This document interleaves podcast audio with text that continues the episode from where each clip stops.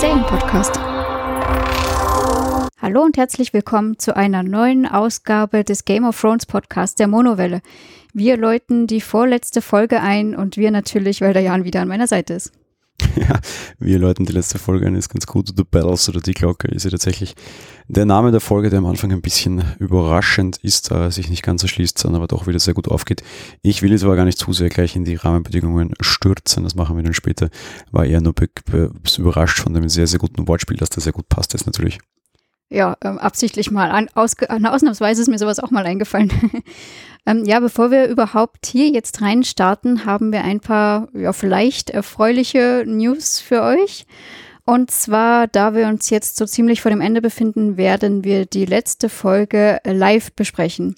Live nicht im Sinne von wir schauen live und kommentieren oder irgendwie sowas, sondern so wie wir das jetzt halt auch machen. Es ist Dienstag, wir nehmen auf. Und diese Aufnahme werden wir live schalten. Das heißt, ihr könnt uns live, wie wir gerade aufnehmen, zuhören. Wir haben uns jetzt soweit besprochen, dass wir ab 19.30 Uhr äh, anfangen. Vielleicht sind wir vorher schon irgendwie da und machen irgendwie ein bisschen Off-Topic-Gespräche oder beziehungsweise Gespräche dazu, die aber noch nicht zur Aufnahme gehören. Aber 1930 ist mal angepeilt. Ich das als alter Live-Show-Veteran, will ich jetzt mal fast sagen, ja schon weiß. Vorher gibt es dann meistens ein bisschen Pre-Show, damit ihr euch was einrichten könnt. Am 21. um 19.30 Uhr könnt ihr diese Folge hier live hören. Direkt schon, also die Besprechung der, der letzten Folge eben, der letzten regulären Folge. Wir werden danach wahrscheinlich nochmal kommen. Jo, ich behaupte sehr häufig, wir sprechen hier alles live on tape, also das Ganze geht fast ungeschnitten raus. Dieses Versprechen gilt es dann nächste Woche einzulösen, also müssen wir uns ranhalten. Ich bin wahrscheinlich so nervös, dass es dann nichts wird, aber ja gut, wir werden sehen und ich werde mich auf jeden Fall sehr bemühen. ja, und jetzt, äh, wir steigen ein mit unserer neuen Kategorie, die wir seit letzter Woche gemacht haben, nämlich mit News. Und haben da zuerst äh, einmal ein Gerücht, das es gab, nämlich das Buch 6 und 7 angeblich fertig sein sollten. Da hat ein Schauspieler geplaudert gehabt, dass da was fertig sein soll. Ja, ist halt so. George R. R. Martin soll das Ganze zurückhalten, bis die Serie fertig ist, weil das ja hinten raus vor allem immer weiter und weiter auseinanderlaufen wird. Gerade jetzt wäre das vielleicht durchaus eine positive Nachricht für einige Zuseher zum allgemeinen, auch der allgemeinen Wahrnehmung der Serie können wir dann noch kommen. Aber George R. R. Martin hat kurz darauf auch tatsächlich widersprochen, das sei alles Quatsch und hat auch ein relativ längliches Statement in seinem Blog veröffentlicht. Ich denke, der gute Mann hat durchaus einiges zu tun damit, diese Serie zu schreiben, einige Spin-offs zu schreiben und das viele Geld, das er verdient, auch auszugeben. Auch das will man schließlich noch machen. Ja, des Weiteren haben wir ein Statement von Stephen King, der meinte wohl, wenn es nach ihm ginge, würden jetzt die ganzen großen Charaktere sterben, eben Danny John, alle, die wir so für möglich halten, und er sieht Tyrion auf dem eisernen Thron. Ja, bleibt die blöde Frage, wer dieser Stephen King ist und was damit Schreiben zu tun hat. ähm, nein, ich weiß schon, wer Stephen King ist. Ich bin nur kein sonderlicher Fan seiner vor allem neueren Publikationen, das haben wir mal dahingestellt. Ja, indes, ähm, ich habe ja schon gesagt, wir, wir haben ein bisschen äh, das Problem der öffentlichen Wahrnehmung. Diese Staffel schneidet in der öffentlichen Wahrnehmung ziemlich schlecht ab und hinterlässt äh, sehr viele mit Fragezeichen und noch wesentlich mehr Leute äußerst wütend. Das war auch bei dieser Folge hier nicht besser. Ähm, wir werden auf die eine oder andere Sache vielleicht eingehen. Was wir allerdings auf jeden Fall schon wissen, ist, wie David Benioff und DB Wise damit umgehen. Die haben mittlerweile schon angekündigt, dass sie bei der Ausstrahlung der letzten Folge sich komplett vom Internet abkapseln werden für mehrere Tage, sich dann nachher nur eine Zusammenfassung von HBO geben lassen und sich direkt live während der Ausstrahlung des Finales fürchterlich betrinken werden. Prost, äh, nach dieser Staffel plane ich ähnliches. Ich werde sie mir allerdings anschauen und mich nicht nur betrinken. Im Unterschied zu den beiden Herrschaften weiß ich ja noch nicht, was dabei passiert. Jo. Ja, ich dachte mir auch gerade während des Schauens der letzten Folge betrinken klingt nach einem echt verdammt guten Plan. Ja, gerade bei Game of Thrones hast du ja früher immer durchaus ganz gut auch Trinkspiele machen können. Ich kann mich erinnern, dass gab, warst du noch nicht hier. Da habe ich immer von uns noch mit Freunden geschaut, das ist Jahre her, weil wir waren ja sehr, sehr früh dabei. Und wir haben dann einfach jedes Mal einen kurzen gehoben, wenn wir irgendwie nackte männliche oder weibliche Geschlechtsteile zogen, also sahen. In manchen Folgen war das durchaus ambitioniert, ja. Ja, das äh, kann ich mir sehr gut vorstellen. Naja, ähm, ja. Eine Kleinigkeit noch dazu, auch als News mehr oder minder, das ist nämlich jetzt auch rausgebröckelt und wird wahrscheinlich die Diskussionen noch stärker anheizen beide, also HBO hat die, die Meinung geäußert, dass man David Benioff, also David Benioff und DB Wise vor der letzten Staffel schon gesagt hat, sie können mehr oder minder so viel Zeit und Geld haben, wie sie denn gerne mögen. Gut, HBO ist finanziell jetzt nicht so stark ausgestattet, das heißt, dass wir seine Grenzen haben. Aber die beiden offenbar klipp und klar gesagt haben, sie möchten nicht mehr und möchten das zu einem Ende bringen. Eine Einstellung, die man ihnen jetzt vielleicht tatsächlich ein bisschen anspürt, unter Anführungsstrichen und Ihnen vielleicht auch jetzt eben in der öffentlichen Wahrnehmung auf den Kopf fällt. Finde es interessant, dass, dass dieses Detail jetzt auch irgendwie mehr oder minder rausliegt. Da haben wir jetzt keinen Link für euch in den News, wir haben bei allen anderen Sachen einen Link für euch in den News. Da steht aber bei allen immer wieder so ein bisschen nebenbeiläufig drinnen. Man hat es offenbar noch geschafft, die Medien so weit zu kontrollieren, dass man dann nicht die große Newsmeldung daraus gemacht hat. Aber es steht immer ganz schön relativ offensichtlich so im vorletzten Absatz, den normalerweise bei Too Long Didn't Read, was ja auch das Motto der, der Ach, na, na, was war jetzt in Berlin? Egal, was ja auch in Berlin bei, de, bei dem Treffen der Blogger jetzt quasi wieder Thema war, ähm, auch das Motto war. Äh, ja, man hat das da immer wieder ganz, ganz schön hineingemanscht und äh, überraschend, auch überraschend, dass, ja, wie sich entsponnen hat, bin ich etwas überrascht. Republika heißt die Veranstaltung in Berlin übrigens mit dem Motto Too Long Didn't Read vor, also letzte Woche, ja. Ja, stimmt. Ähm, ja, ich bin sowieso gespannt, äh, dass sie kein Geld mehr haben wollten oder keine Lust mehr hatten. Äh, Habe ich schon ironisch angemerkt, das merkt man, aber was soll's. Ich würde sagen, wir steigen in die aktuelle Folge ein und beginnen, den Titel hast du schon genannt, bitte Bells, und beginnen ansonsten natürlich mit den Eckdaten. Ja, geschrieben von David Byrne von The Beweis, das wird sich jetzt auch nicht mehr ändern. Die beiden bringen die Folge, also die, die Staffel zu einem Ende. Regie hat der gute Miguel Sapochnik geführt. Das war der gleiche Mensch, den wir in Folge 3 hatten. Wir haben hier jetzt eine gewisse Durchgängigkeit. Wenn es knallen soll, dann holt man Sapochnik. Das war auch in den letzten Staffeln schon so. Also wussten wir schon bei der Regiebekanntgabe, dass es in Staffeln Folge 3 und 5 knallen wird. Das war auch so. Ähm, das hat uns aber auch zum Beispiel ähm, Daenerys Schauspielerin schon vor dieser, also nach kurz nach der dritten Folge mitgeteilt. Länge 80 Minuten, äh, reicht damit keine neuen Längenrekorde. Äh, ja, aber na, kommt eigentlich genau auf die, auf, ist nur zwei Minuten kürzer als die dritte Episode. Ähm, was man allerdings auch schon sagen kann, gleich als gute äh, Botschaft vorneweg, es ist deutlich weniger dunkel. Ja, auf jeden Fall. Und äh, der Regisseur hat mich am Anfang skeptisch gemacht, beziehungsweise mich ahnen lassen, dass mir Staffel äh, Folge 5 dann wahrscheinlich eher auch nicht so gefallen wird. Wie sich das entwickelt hat, das machen wir dann später. Dementsprechend gehen wir jetzt dann auch in die Handlung und beginnen in Drachenstein, wohin sich Danny mit ihrer Armee zurückgezogen hat, nachdem Missandei zuletzt geköpft worden ist. Wir sehen dort relativ am Anfang gleich Wahres, der einen Brief, also nicht nur einen, also er schreibt viele Briefe und will offensichtlich allen die wahre Herkunft Johns mitteilen, beziehungsweise tut das. Wir sehen außerdem auch, dass er offenbar schon wieder ein Spinnennetz aus Kindern dort aufgebaut hat, denn wir sehen ein kleines Mädchen, das ihm auch von Danny berichtet äh, und so weiter. Als John kurze Zeit später auf Drachen an, Drachenstein ankommt, versucht Varys ihn davon zu überzeugen, König zu werden, sp äh, spricht nochmal auf ihn ein und sagt, naja, bei den Targaryen ist es ja so, dass da eine Münze geworfen wird und ja, dann hält die Welt den Atem an und macht damit John eigentlich mehr oder minder auch ein bisschen klar, dass er von seiner Herkunft weiß, ohne es jetzt auszusprechen. Diese ganze Coin-Toss-Geschichte, das wir immer schon hatten, wenn ein Targaryen geboren wird, dann wirft das Schicksal eine Münze und entscheidet darüber, ob er wahnsinnig wird oder nicht. Das ist generell ein sehr starkes Motiv in dieser Folge. Kann man jetzt Fanservice schimpfen? Es ist teilweise aber auch durchaus binär offenbar und ich fand das eigentlich eine, eine sehr, einen, sehr schönen Callback. Als Fanservice ging es mich nicht durchfallen, weil sie es auch einfach nochmal erklärt haben. Alle, die die Serie allerdings schon länger schauen, werden diese Geschichte kennen, finde ich sehr, war ich sehr positiv überrascht, dass man sich doch noch ein bisschen mehr diesen Dingen bedient, sage ich jetzt mal. Ja. ja, da bin ich voll dabei eben. Es wird komplett erklärt und ist ja auch wirklich sehr schön gemacht den John, der auch nochmal klar macht, dass er gar keinen Ansinn irgendwie auf den Thron hat äh, und gar keine, ja, gar kein Bedürfnis in die Richtung verspürt, äh, bekommt von Varys auch nochmal zu hören, von wegen, ja, bei Danny weiß ich halt noch nicht, wie die Münze gefallen ist, aber bei euch bin ich mir sicher, das war ein sehr netter Seitenhieb. Ja, währenddessen sehen wir, wie Tyrion zu seiner Königin, also zu Danny geht und ihr von Verrat berichtet. Äh, anders als gedacht. Ähm, sie sagt nämlich, dass sie, äh, also sie fragt nach John erzählt Tyrion eben von wahres Verrat. Und Danny legt ihm jedoch dann die Kette klar, also nahe, von wegen, ja, ich habe John gesagt, er soll von seiner Herkunft nicht erzählen, jetzt hat es getan, er hat Sansa erzählt, Sansa hat es dir erzählt und du hast es Wahres erzählt und so kam es überhaupt erst dazu. Also war es John doch. Also ihrer Meinung nach ist eigentlich der John der Verräter.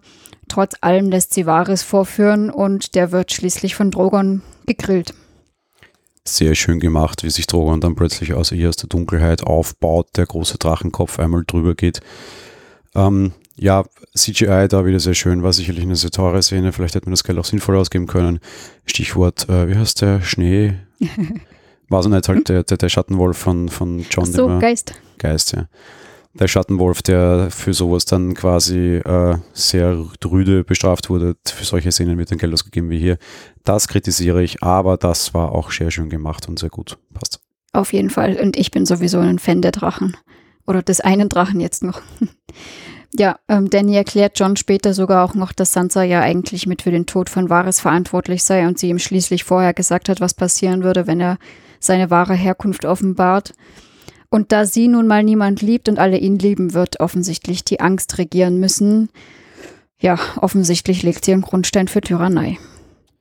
Ja, durchaus interessant auch an der Szene, dass Danny sehr wohl Johns Nähe sucht und er sie auch abweist, muss man vielleicht auch groß nochmal dazu sagen, könnte auch ein, ein weiteres Puzzlestück in der Entscheidung sein, die sie später trifft ja, gar nicht mal so direkt abweist, aber zu jemandem, der einen sagt, ich liebe dich, äh, zu, zu, sagen, du wirst immer meine Königin sein, ist halt schon ein bisschen komisch, ne? Naja, und wenn sie ihn berühren will, halt dann doch eigentlich klar so, na gut, ich muss dann mal tschüss.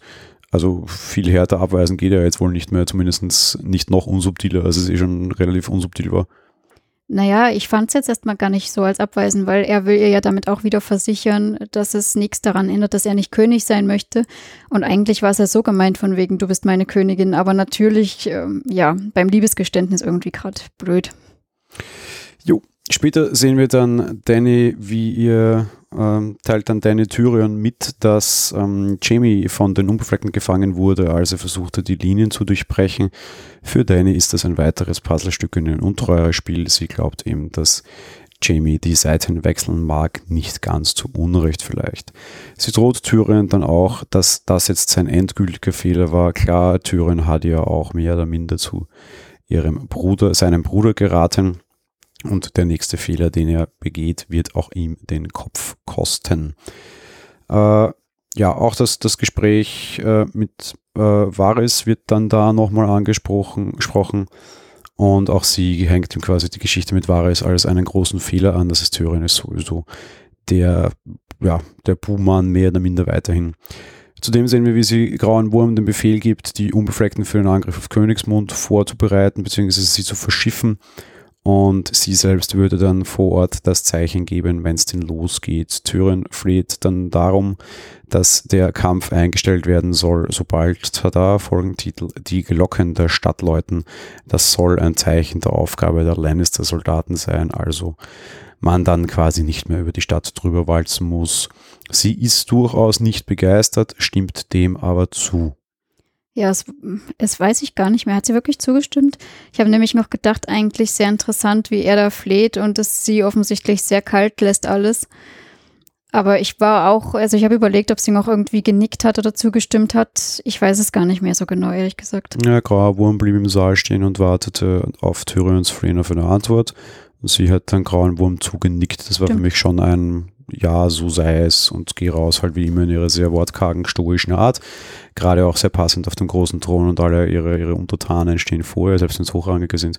Aber ja, doch, meiner Meinung nach war das eine relativ klare Zustimmung. Ja, du hast recht, ja, stimmt. Grauwurm hat auf die Antwort gewartet, da war noch das Nicken. Es ist, ja, stimmt, äh, habe ich schon fast wieder vergessen, diese kleinen, kurzen, ohne Worte, einfach nur diese Zeichen, sondern halt doch schon irgendwie, ja, so, es sieht sehr widerwillig aus. Ja, ähm, daraufhin geht es natürlich auch nach Königsmund als nächstes, wo Tyrion erst einmal beim Lager der Unbefleckten seinen Bruder aufsucht. Der wird nämlich von diesen bewacht und er befreit ihn. Er gibt ihm den Auftrag, dass er sich mit Cersei und ihrem Kind äh, quasi mit einem Boot in der Bucht in Sicherheit bringen soll. Denn schließlich könnten sie wenigstens noch irgendwie zusammen weiterleben. Er, sie sollten nach Essos, wenn ich das jetzt richtig im Kopf habe und wenigstens zusammen fliehen und er solle aber unbedingt vorher die Glocken der Stadt läuten. Ist ja schließlich sein Plan, dass, die, äh, dass Daenerys dann ihren Angriff abbricht.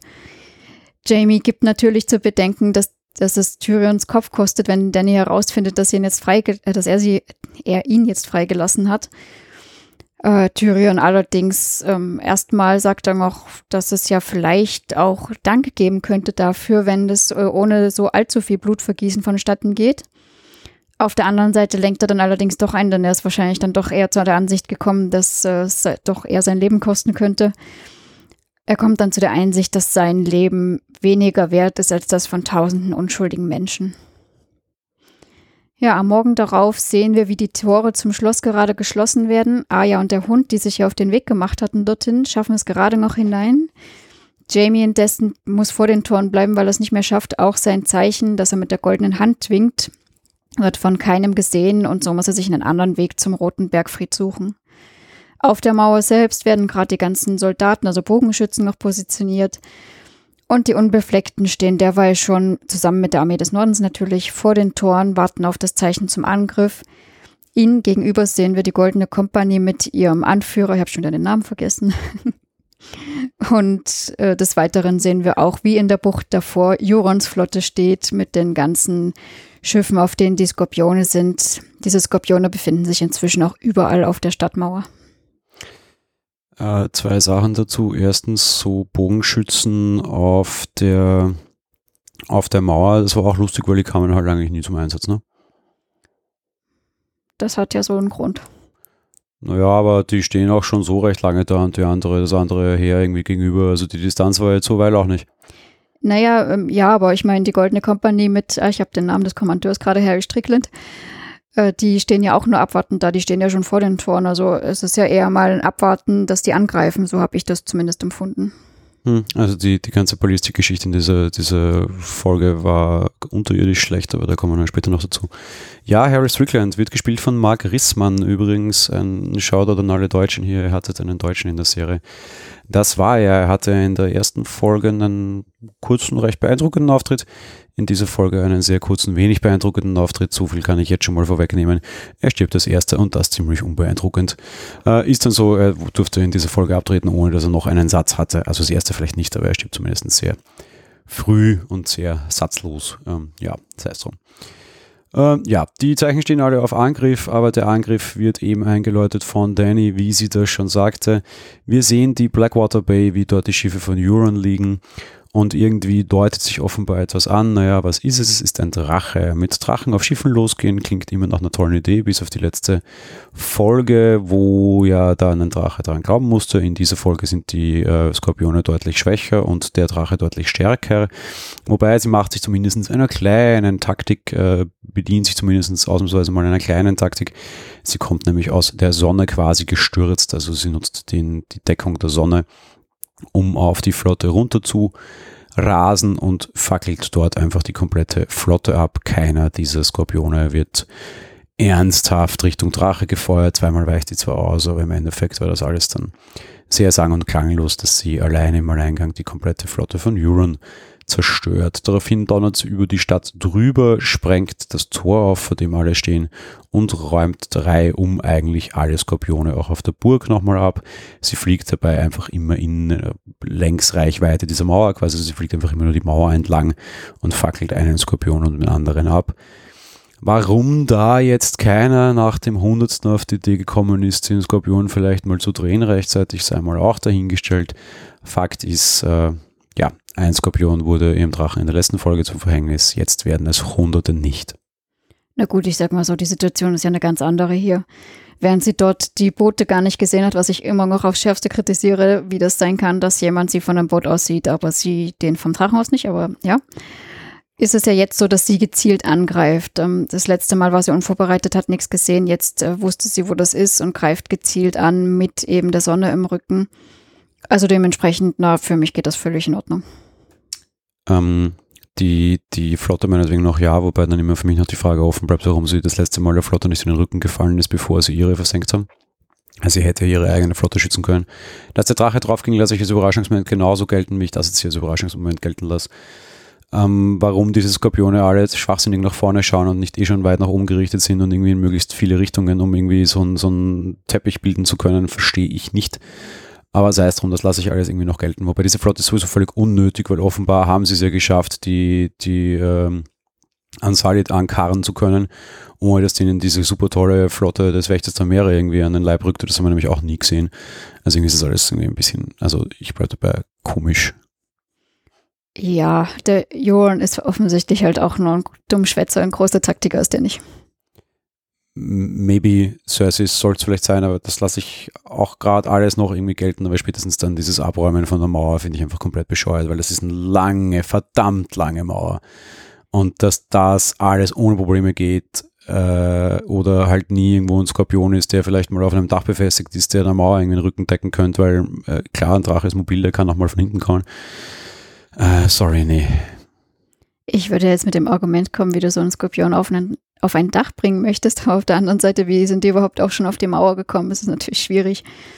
Äh, ansonsten, ich meine, die, als sie das erste Mal auf die Mauer dazu fliegt von den Schiffen aus, die versuchen ja noch und schießen ja auch, aber ich meine, da weicht sie aus und dann ist sie, glaube ich, einfach zu schnell für die, die naheliegend sind und das gleich mitkriegen. Wir sehen, dass es über einige Zeit geht. Ja, ich weiß nicht. Montier von mir aus dem blöden Glockenturm ab, dann hast du ja keinen Titel für die Sendung, aber durchaus eine, eine, eine praktische Position, wo ein Skorpion sicher auch getragen werden kann. Ne? Ja, das heißt drum, äh, was, was Taktik betrifft, war diese, das kann man schon sagen, war diese Staffel schon wesentlich schlechter, als es diesmal war.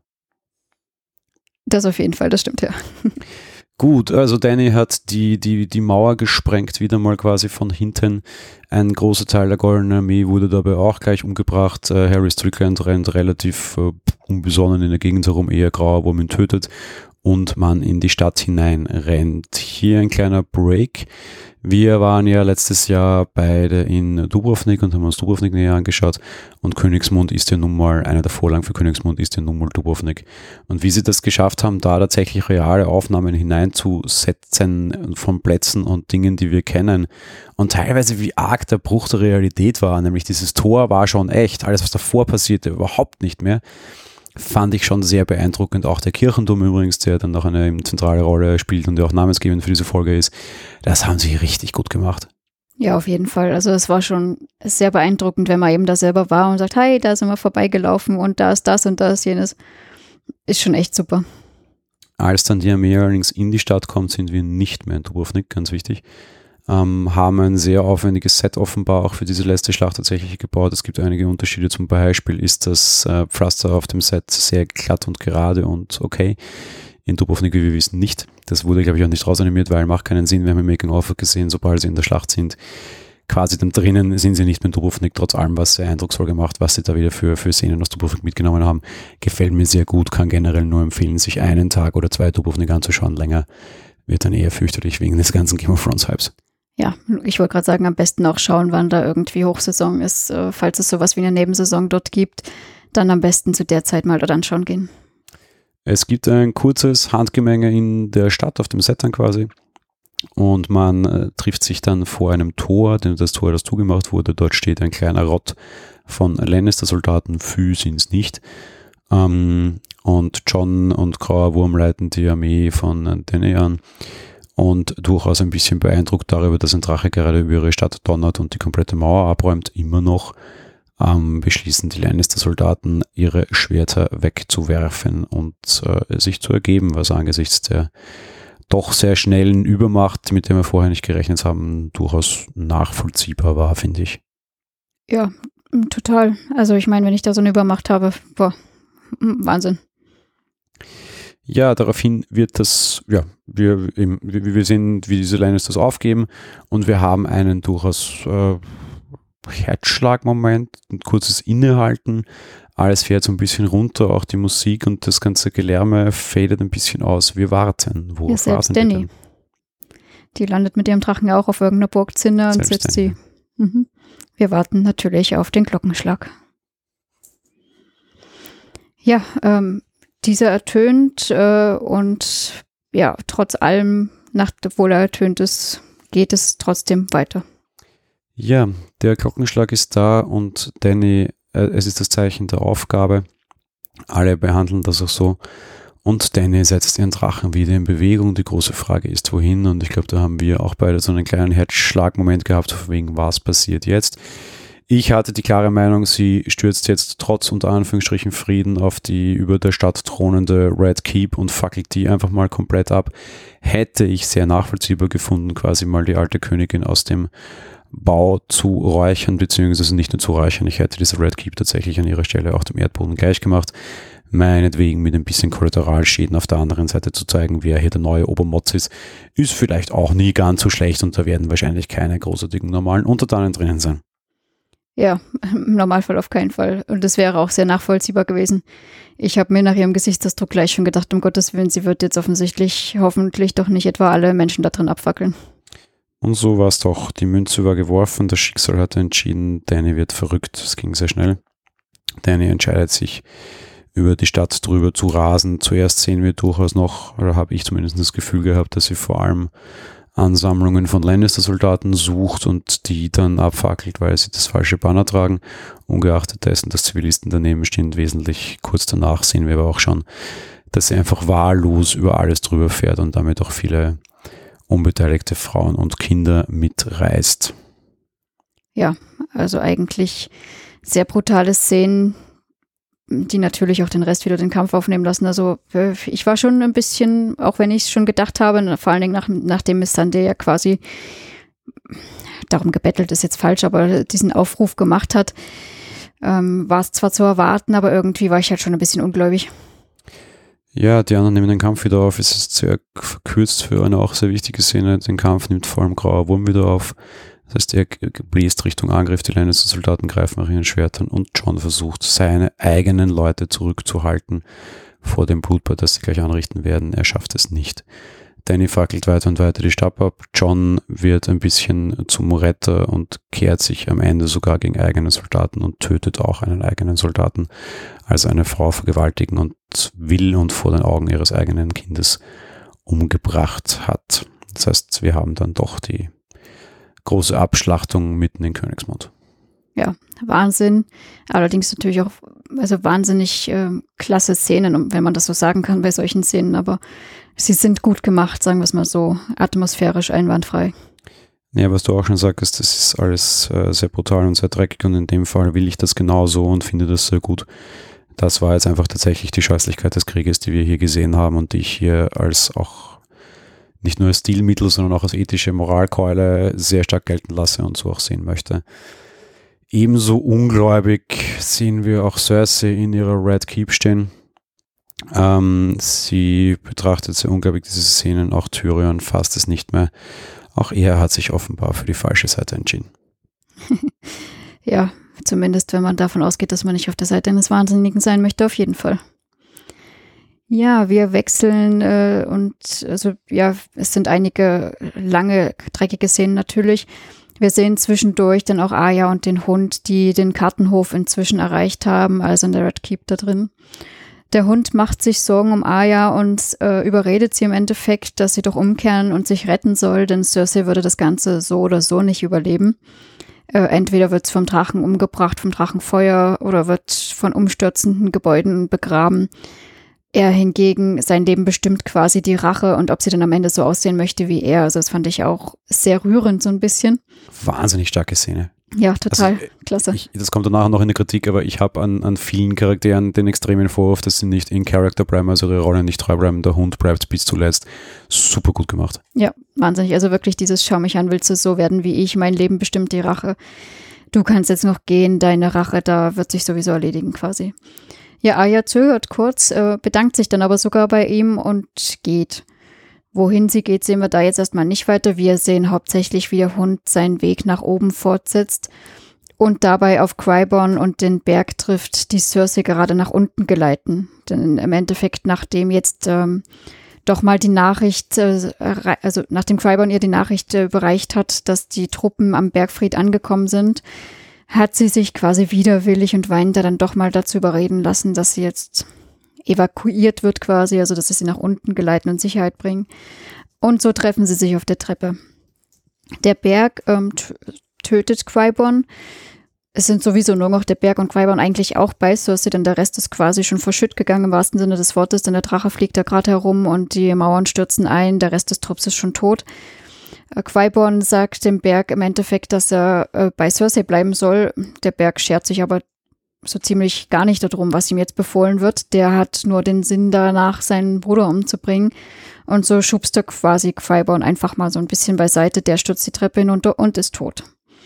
Cersei, die ihm auch noch sagt, dass er bei ihr bleiben soll, ignoriert er einfach und ja, so setzt sie ihren Weg alleine nach unten fort und es kommt zu einem Kampf der Brüder. Ich glaube, der war ja eigentlich lang erwartet. Ja, der Key Game Ball, ähnlich ist es soweit.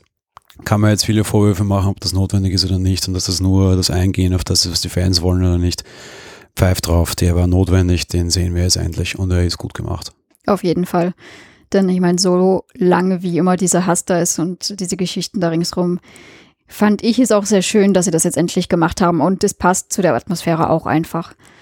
Ja, Ehrlich gesagt war es mir völlig wurscht, weil mich die Geschichte von den beiden nie so groß, also auch nie so groß erzählt wurde und ich meine, ja, schlechter Bruder, bla bla. Aber irgendwie gecatcht mich das überhaupt nicht, aber es war halt einfach schön, dass dieser Fan-Moment ist tatsächlich einfach passiert und das kann man einfach auch mal machen. Und es war dann vor allem sehr schön umgesetzt mit einem konsequenten Ende, etwas, was man dieser Folge und dieser ganzen Staffel oft nicht nachsagen kann. Auf jeden Fall, ja. Ja, ähm, es ist im Endeffekt so, dass beide, ähm, ja, sie kämpfen, äh, der Hund versucht seinen Bruder zu töten, kommt aber inzwischen darauf, dass sein, man könnte jetzt sagen, der, der Berg sieht aus wie ein Zombie, dass der quasi gar nicht so richtig zu töten ist und so äh, stürzt er ihn quasi mit sich selbst äh, aus dem Fenster raus. So kommt es also weiterhin, dass Cersei ihren Weg alleine nach unten fortsetzt und im Kartenraum dort auf Jamie trifft, der dort endlich äh, eingetroffen ist, nachdem er vorher eigentlich mal ursprünglich ja den Weg endlich angefunden hat durch die Bucht hindurch, wo er, auch wenn ich das jetzt so beiläufig nur sage, aber auf Joron getroffen ist und ihn umgebracht hat. Ähm, ja, das ist jetzt alles ein bisschen zu beiläufig und zu schnell, weil mir diese Szene auch sehr gut gefallen hat. Ich bin kein großer Freund von Euron, aber Euron hat offenbar in der Konfrontation mit Jamie, ich glaube, durchaus vorher schon kapiert, dass er der Unterlegere ist und probiert es dann eher so ein bisschen mit Nasty Talk, sage ich mal quasi fast, und sagt ihm auch, komm, bring den nächsten König um, Königsmörder, weil ich bin in der König und ich habe deine Schwester geschwängert und er weiß ja genau, dass die beiden noch ein Verhältnis haben, das hat er auch sehr, sehr schön öfter gesagt.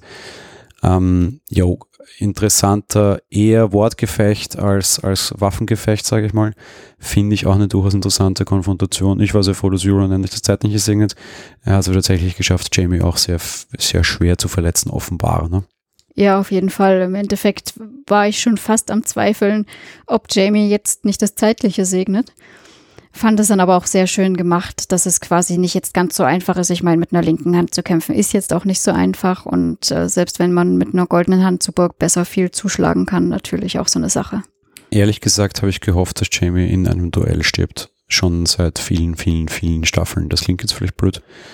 Das liegt aber vor allem daran, dass ich es halt immer schön finde, wenn Professionisten bei ihrer Profession sterben, unter Anführungsstrichen. Jamie hat sich lange Zeit darüber definiert oder wurde von der Serie darüber definiert, der beste Schwertkämpfer des Reiches zu sein. Ich hätte es sehr schön gefunden, wenn auch der beste Schwertkämpfer des Reiches irgendwann seinen Meister findet. Meinetwegen nicht im Schwertkampf, sondern im, ich sag mal, Straßenhundkampf. Euron hat das sehr schnell auf ein Faustgemenge reduziert.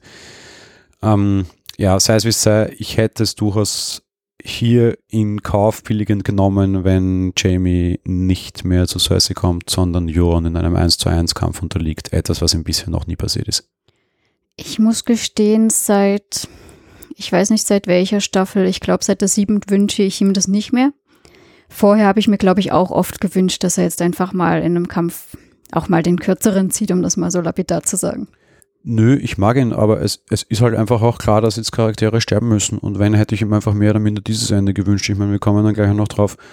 Aber vielleicht ist er ja jetzt tatsächlich tot. Sehr viele sind der fixen Meinung, es ist so. Wenn ja, dann war das halt eher ein blödes Ende. Da hätte ich ihm eher den Teil von, von, von mit Euron gewünscht. Auch wenn es ein bisschen sogar noch dramatischer und damit aber für mich auch interessanter gewesen wäre, weil er Cersei nicht mehr gesehen hätte. Das auf jeden Fall. Aber ja, kommen wir gleich zu dem Teil. Im Endeffekt, wie gesagt, sie trifft auf ihn und ähm, fällt ihm quasi verzweifelt und dankbar um den Hals und Ja, äh, man merkt so richtig Erleichterung. Es ist, glaube ich, ein nach langer Zeit mal wieder, dass Cersei Gefühle zeigt, glaube ich. Ja, wahnsinnig gut. Äh, Cersei wird ja generell quasi mehr oder minder darüber informiert, dass der Kampf verloren ist und dann siehst du halt mal zuerst so eine einzelne Träne, die runterläuft. Ich weiß nicht, wann wir Cersei das letzte Mal weinen gesehen haben oder ob überhaupt. Ich glaube schon im Zusammenhang mit den Kindern das letzte Mal. Aber spätestens nach dem Tod von Tommen meiner Meinung nach nicht mehr. Und hier jetzt, das war schon gut gemacht und am Ende weinen sie so richtig. Ja. Ja, auf jeden Fall. Also das war wirklich ein wahnsinnig emotionaler Moment, der mir auch sehr, sehr gut gefallen hat. Auch generell ja das Zusammentreffen mit Jamie. Ich meine, ich kritisiere immer die beiden Eisberge äh, des Eis und Feuers, äh, nämlich äh, Danny und John. Und auch in der Folge hatten wir eine relativ eisige Szene zwischen sich angeblich zwei Liebenden. Das mag schon seine Gründe haben, aber selbst wenn in den schlechtesten Szenen sind Jamie und Cersei zusammen besser und ich spüre mehr Chemie, die mich ein bisschen anwidert, aber das ist auch Game of Thrones Style als ich die je in den besten Szenen von John und Danny gespürt habe, ohne Flachs. Ja, äh, muss ich dir leider, glaube ich, sogar recht geben, ja. Ich meine, nun haben die beiden natürlich eine längere Geschichte, aber ja, trotz allem. ja, aber auch durchaus eine schwierige. Ich meine, die haben sich beide getrennt in dem Vorsatz, sich gegenseitig töten zu wollen, was sie hier jetzt auch wieder sehr schnell vergessen haben. Das kann man natürlich auch alles wahnsinnig hart kritisieren und das wurde auch wahnsinnig hart kritisiert. Ich sage jetzt hier mal, okay, wenn irgendwie all hope is lost ist, dann, dann komme ich vielleicht doch auf, auf die, die, die Ursprünge zurück, wo ich herkomme, ja, weil dass beide wahrscheinlich den Abend nicht mehr leben werden, ist auch schon okay. Da muss man sich jetzt auch gegenseitig nicht noch das Leben schwer machen und sind sich dann vielleicht doch drauf, das Blutdicker, dieses Wasser mal auf der Geschwisterebene und von der, von der Liebesebene ganz weg. Apropos Geschwisterebene, wir hatten ja auch ein wahnsinnig tolles Gespräch zwischen Tyrion und, und, und Jamie, wo auch einfach diese, diese extreme Geschwisterliebe drin war, wo Tyrion immer sagt, hey, du warst der Einzige, der mich damals irgendwie nicht äh, verspottet hat und der mich mochte, unter Anführungsstrichen, und der nicht gegen mich vorging. Äh, hätte es dich nicht gegeben, würde ich nicht mehr leben, ja. Also auch diese, diese, diese komplette Offenbarung geht es nicht nur dieses so, ja, einer ist wichtiger als tausend, also nicht wichtiger als tausend. Ja, aber da ging es auch einfach um, scheiße, du bist mein Bruder, ja. Und auch einfach das ist total in Ordnung. Auf jeden Fall, also gefühlstechnisch haben sie da echt viel aufgemacht hier, aber gut gemacht. Also da habe ich ja manche, manche andere Folge war da ja schon eher so zu, zu blöd für mich quasi, aber nein, hier fand ich es echt sehr, sehr gut gemacht. Ja, ähm, wie gesagt, sie fällt ihm um ihren Arm, ist ganz, ganz offensichtlich sehr erleichtert, dass sie ihn trifft, weil ich meine, jetzt war sie ja schon alleine da auf dem Weg, so ein bisschen, schon ein bisschen am Herumirren, würde ich jetzt fast sagen. Und er gesagt ihr auch gleich, dass sie mitkommen soll und ähm, dass, sie, dass er sie wegbringt. Und so geht sie mit ihm. Sie gehen in die Kellergewölbe. Ja, nur um festzustellen, dort ist jeglicher Fluchtwerk versperrt, denn überall an den Ausgängen, wo es vorher zur Bucht noch ging, liegt Geröll dementsprechend kein Weg durch. Und auch hier haben wir jetzt wieder eine sehr tolle emotionale Szene, wo Cersei jetzt tatsächlich sogar Jamie anfleht, ähm, dass sie will, dass, dass ihr Kind, also nicht ihrs, sondern ihrer beide Kind quasi lebt und dass sie ihn bitte nicht sterben lassen soll.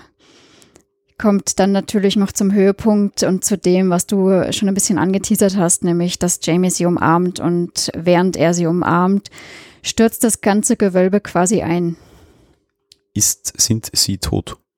Ja, das glaube ich nicht. Also ich meine, wir haben in Game of Thrones dann eh schon viele Sachen wieder auferstehen sehen, aber mal abgesehen davon, nur weil jetzt erstmal Decke auf, auf äh, dich herabregnet oder so, ähm, musst du jetzt noch nicht gleich tot sein. Es kommt ja mal drauf an, wie stark rieselt da was auf dich herab, welcher Teil trifft da jetzt. Und also ich weiß nicht, ähm, ich bin da jetzt nicht so dabei, wieso die meisten der Überzeugung sind irgendwie, dass sie jetzt gleich tot sein müssen. Das ist genau der Punkt. Das Internet geht davon aus, dass beide tot sind. Fakt ist, man muss ihnen ein Ende bereiten und jetzt ein eher beiläufiges und dann noch vereint in dieser einen Szene wäre durchaus nicht unschön. Ich gehe allerdings nicht so groß davon aus. Wir hatten auch Ende letzter Staffel Verschüttete unter einer großen Mauer, die dann wieder da waren einfach. Was nicht als tot erklärt wird, akzeptiere ich noch nicht als tot. Darum gehe ich davon mal weiter, dass sie leben und werde das auch diese restliche Folge hier tun. Ich akzeptiere es allerdings auch, wenn sie tot sind und dass das Ende gewesen sein sollte, finde ich es auch okay. Finde ich auch okay, aber ich fände es ein bisschen schade und unspektakulär, glaube ich. Also so, so beiläufig mit, äh, wir sehen, dass da was abstützt. Ja, ich wäre, glaube ich, ein bisschen enttäuscht, auch wenn es natürlich, ich wäre jetzt nicht über den Tod an sich enttäuscht, das klingt so blöd, aber über die Art an sich einfach. Der Tod ist die letzte große Enttäuschung des Lebens. Dementsprechend ist es auch in Ordnung, wenn Tode einfach so stinknormal beiläufig passieren. So ist das normal und das hat uns Game of Thrones auch durchaus eindrucksvoll immer wieder bewiesen. echt so beiläufig. Also meistens hast du ja doch schon irgendwie geplante Abschlachtungen gehabt. Ja, aber teilweise nicht nur überraschend, sondern halt auch sehr einfache Geschichten. Ich meine, wir erinnern uns an den, ich merke, vergesse jedes Mal seinen Namen, den Kämpfer aus Toren, der dann einfach äh, in seiner Sieges, äh, so. äh, hm. was, wie heißt das, völlig wurscht. Ja. Also es war auch teilweise schon einfach nur sehr einfach so ein Schnitt und weg. Ja. Also so eine ganz ein, einstürzende Burg unter Drachenfeuer kann man ja jetzt auch schon als relativ viel Pomp sehen, ja, und quasi der Königin gebührt dann auch in den letzten Moment vielleicht einfach ein bisschen Privatsphäre. Die musste auch schon nackt durch die Stadt laufen. Stimmt. Nö, also wäre es jetzt so, wäre ich jetzt, wäre ich jetzt fein damit. Ja. Ich, ich glaube nicht, dass es unbedingt tot heißen muss. Wenn es doch so war, bin ich auch fein damit, das ist in Ordnung. Also dann den beiden Charakteren. Ein zumindest interessanter letzter Moment und eine relativ schlechte letzte Folge, darauf komme ich dann immer noch, aber das ist in Ordnung.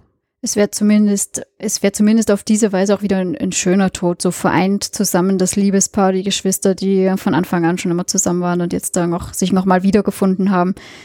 Von der Warte aus, wenn man es so betrachtet, fände ich, glaube ich, sogar auch ganz in Ordnung. Die letzte Einstellung dieser Folge, wir sehen Aria, die äh, mehr oder minder schon am Boden liegt, überschäht von äh, Blut und größtenteils Asche. Sie hat es geschafft, sich irgendwie auf der Flucht aus der Stadt quasi nicht zertrampeln zu lassen ähm, und hat offenbar überlebt. Wir sehen, wie die Asche vom Himmel regnet. Es ist schon relativ still in Königsmund. Das bedeutet, das Ende des Kriegs ist offenbar da. Und plötzlich steht ein weißes Pferd vor ihr. Sie steigt auf dieses weiße Pferd und reitet aus der Stadt den Marktplatz von vermeintlich Dubrovnik war auch wieder nicht, weil die, der Boden auch wieder sehr gerade war und reitet davon. Jetzt lachst du schon so. Warum lachst du wegen dem weißen Pferd? Ja, also das fand ich wiederum eine Szene. Also ich muss jetzt ein bisschen differenzieren. Ich fand es auf der einen Seite natürlich wunderschön gemacht. Es hat mich ein bisschen erinnert, wie Jamie damals äh, weggegangen ist von Cersei, als er da verstoßen wurde, quasi, weil er nicht mit ihrer Einstellung äh, d'accord war. Und da so weg ist und äh, die ersten Schneeflocken fielen. Und jetzt hast du halt diese Asche, also es ist atmosphärisch super gemacht, aber dass da in dieser brennenden, verrauchten Stadt ein weißes Pferd rumsteht es war so ziemlich das Unrealist Unrealistischste überhaupt. Ich meine, mal abgesehen davon, dass da ja sonst nichts mehr lebt und es da steht, aber sorry, Pferde sind Fluchttiere. Kein Pferd wird da irgendwo seelenruhig rumstehen, wenn A überall tot, B überall Feuer, C überall Rauch und noch Asche vom Himmel regnet. Wenn ich meiner geliebten Schwester ein Pferd schicken würde und es ihr hinsteuere, dann wäre es vielleicht auch so ein schönes weißes Pferd. Das hätte dann weiße Augen, weil jemand reingewagt ist. Wir haben nicht so besonders viel davon gesehen. Also doch, die Augen waren schwarz. Das sah ganz normales weißes Pferd aus. Das also, wäre mir aufgefallen. Dieses weiße Pferd fällt völlig aus der Szene, ja. Und irgendwas wollten wir uns damit sagen. Entweder es ist richtig, wirklich harter Dreck und komplett bescheuert, dann shame on wirklich Regie, ja. Oder aber, da es halt auch die letzte Einstellung war, irgendwas wollten wir uns da für die nächste Folge sagen. Es ist mir völlig wurscht was, ganz ehrlich. Aber dadurch, dass das so offensichtlich war, ja, und man das wollte, das war nicht einfach so ein Starbucks-Becher, den man wo stehen hat lassen, sondern das, das wollte jemand genau so haben, ja, dann hat es auch einen Grund. Und auf den warte ich noch und so lange akzeptiere ich es noch. Wenn wir dafür keine Erklärung kriegen, dann äh, möchte ich mich jetzt schon mal vorbereitend auch tatsächlich drüber aufregen und sagen, es ist harter Dreck. Wenn wir noch eine kriegen und auf die hoffe ich, dann ist es wieder okay für mich wenn da irgendwie was in die Richtung mit Wagen oder sowas kommen würde, mal, dann würde ich meinetwegen auch weglassen, dass die Augen nicht weiß waren, was sonst immer war, wenn der sich irgendwo reingewagt hatte. Wobei bei den Raben war es, glaube ich, auch nicht so. Vielleicht ist es bei Tieren ja anders und nur bei Menschen mit weißen Augen. Aber dann lasse ich es auch noch gelten und dann, okay, dann nehme ich alles zurück auf jeden Fall. Aber so erstmal musste ich lachend, habe mich erstmal lautstark aufgeregt. Was wir nämlich nicht gesehen haben, ist in dieser Folge alles, was in Winterfell passiert oder passierte. Wir sahen Sansa nicht, wir sahen Bran nicht. Sie waren in dieser Folge auch nicht in den Credits, die wurden für diese Folge völlig außen vor gelassen. Auch okay, haben wir mit Königsmund auch schon öfter gehabt. Fakt ist aber, ob und wenn ja, wie diese beiden irgendeine Rolle gespielt haben, wissen wir nicht. Nächster Punkt, bevor wir in die Spekulationen übergehen, kann man nämlich auch gleich als schöne Variante nehmen wen wir auch nicht gesehen haben und der noch kein Ende gefunden hat und der aber auf jeden Fall noch eines braucht. Da, da, da, Bron.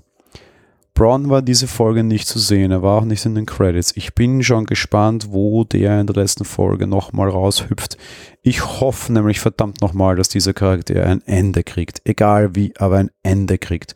Und nicht so dieses, ja, ich bin einmal weg, liebe Grüße, tschüss das, der, der muss, da muss noch was geschehen. Bin gespannt, wo der vielleicht nämlich noch das Züngeln in der Waage sein könnte.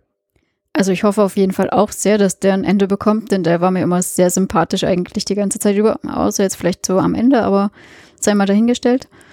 Aber ähm, dass er jetzt nicht da war, wiederum hat mich jetzt auch nicht irritiert, denn er hat ja gesagt, er kommt dann wieder, wenn ein Gewinner feststeht. Also der Kampf musste erstmal geschehen. Also ich würde mich auf jeden Fall freuen, wenn wir in Folge 6 sehen. Ich hoffe es schwer. Wenn nicht, wäre das ein, ein nächster wahnsinnig großer Abzugspunkt für mich fürs Finale. Auf jeden Fall, ja. Na gut, ähm, ja, ich würde sagen, dann gehen wir auch direkt in die Spekulation über. Ja, und ich bin ziemlich sicher der Meinung, aufgrund dessen, was jetzt passiert ist, einfach in dieser Folge, dieser ganze Wahnsinn, diese Gräueltaten, die wir hatten, nicht nur John war äh, total überrascht, nicht nur Cersei, nicht nur Tyrion. Wir haben auch eine Aya gesehen, die da echt sehr fassungslos durch ist. Also man hat da schon einige Einstellungen von ihr gesehen, wie sie da echt sehr geschockt ist. Und sie hat ja auch versucht, äh, während sie selber geflüchtet ist, immer noch den Leuten zu helfen und sie war total machtlos einfach. Um auf den Punkt zu kommen, ich hoffe, Aya wird Daenerys für ihre Gräueltaten umbringen. Also ich bin mir ziemlich sicher, irgendjemand wird es tun und ich hoffe, dass es da Aya ist. Es wäre ein sehr schöner Kandidat. Ich meine, sie ist immer noch eine Gesichtslose. Sie hätte Möglichkeiten und Nachtkönig hat sie ja schließlich auch schon umgebracht. Es ist leider nicht so gut rutscht, ich muss mich da kurz anhängen. Ich hoffe es schwer nicht, weil eben sie hat den Nachtkönig auch schon umgebracht. Ich habe genug overpowered Wesen in dieser, dieser generelle Serie gesehen, mir reicht es. ja, so kann man es natürlich auch sehen. Und natürlich wäre das dann zweimal over, äh, ja, zwei, zwei Machtwesen zu töten, wäre natürlich ein Wahnsinn. Aber ich würde sie trotzdem wünschen. Sie ist mir einfach in der Hinsicht, was das betrifft, fände ich sehr sympathisch für sie. Ja, wir werden auch John sehen, der sich jetzt natürlich gegen Danny wendet. Also ich meine, so teilweise hat das ja schon versucht jetzt. In, was heißt, gegen sie hat er sich ja nicht gewendet. Ich meine, er hat sich gegen seine eigenen Leute gewendet, die da plötzlich äh, brandschatzende, mordende, vergewaltigende Starks äh, oder Nordmänner zumindest waren. Wahnsinn, wie Leute sich drehen können. Und ja, die Frage ist wiederum, wenn er sich gegen sie wendet und das jetzt offen, ob er das überlebt. Generell, auch wenn ich es hoffe und der Meinung bin, dass es jetzt tun wird, ist es natürlich auch wieder auf der anderen Seite wieder fraglich, weil eigentlich Katz buckelte die ganze Folge, äh, die ganze Serie jetzt schon, nicht nur diese, sondern schon die letzte.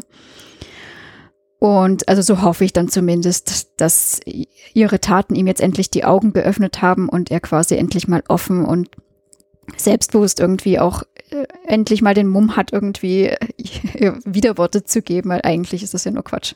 So, ähm, ja, ob Jamie und Cersei die Flucht gelingt, äh, wie gesagt, ich bin immer noch der Meinung, die müssen jetzt nicht tot sein, weil das da alles zusammengestürzt ist. Für mich ist es allerdings fraglich, äh, wenn sie noch leben, was ich ja eben denke, ob sie es da rausschaffen, denn eigentlich sind sie eingekesselt, was wir so gesehen haben. Mal abgesehen davon, dass da überall Geröll lag, aber jetzt liegt ja auch über ihnen Geröll.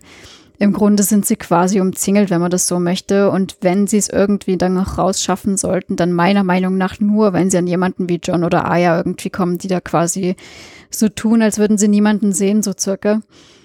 Denn von Danny werden sie keine Gnade erwarten können. Zum einen ist sie ja sowieso der Meinung, dass Jamie sie hintergangen hat oder wieder die Seiten gewechselt hat, was er wahrscheinlich, also ich glaube nicht mal, dass er die Seiten wechseln wollte. Ich bin ja der Meinung, er wollte einfach nur zu Cersei und sie umstimmen und sie davon abhalten, sich in einen sicheren Tod zu stürzen. Aber nachdem Danny ihr ja schon die Kapitulation angeboten hatte in der Folge zuvor und sie das einfach ignoriert hat und stattdessen noch Missandei einfach getötet hat, wird sie da keine Gnade erwarten können. Und je nachdem, zu welchem Zeitpunkt das irgendwie passiert, dass Jamie und Cersei da gefunden werden, glaube ich, sieht das sehr schlecht aus für sie. Ja, es ist jetzt alles recht kurze, kurze, kurze Reinholung quasi.